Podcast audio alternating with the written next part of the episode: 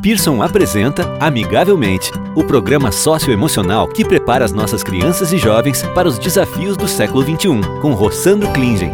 Olá, estamos aqui com o palestrante, escritor e psicólogo Rossandro Klingen e vamos continuar nossa conversa sobre educação socioemocional. No episódio de hoje, iremos discutir como as escolas podem se adaptar ao trabalho com a educação socioemocional. Rossandro, o que deve ser levado em conta nesse processo?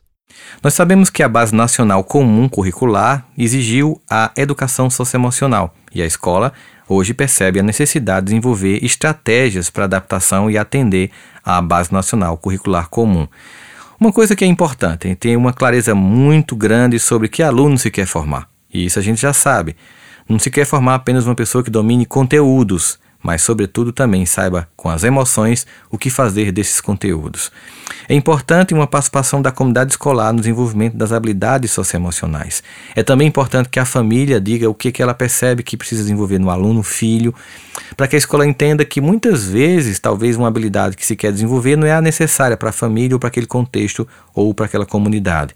Nós temos um país diverso, com culturas e regiões diversas e, obviamente, embora a educação de um modo geral tenha padrões mundiais, nós temos habilidades que são muito particulares de cada contexto, de cada cultura. Por isso é importante entender a escola o seu projeto político-pedagógico, levando em consideração essas novas exigências de educação socioemocional. Como incluí-la, como fazer com que ela seja algo vivo na escola e que ela participe dos processos disciplinares e das disciplinas de um modo geral dos alunos.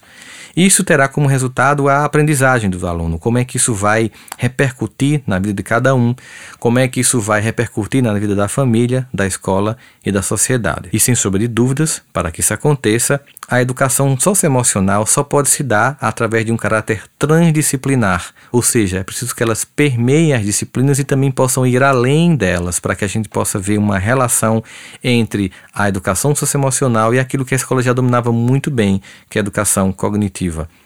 Por isso tem que ter uma intencionalidade pedagógica clara. O que é que eu quero fazer com isso? Qual é o objetivo a ser alcançado para a família, para a escola, para o aluno e finalmente para a sociedade?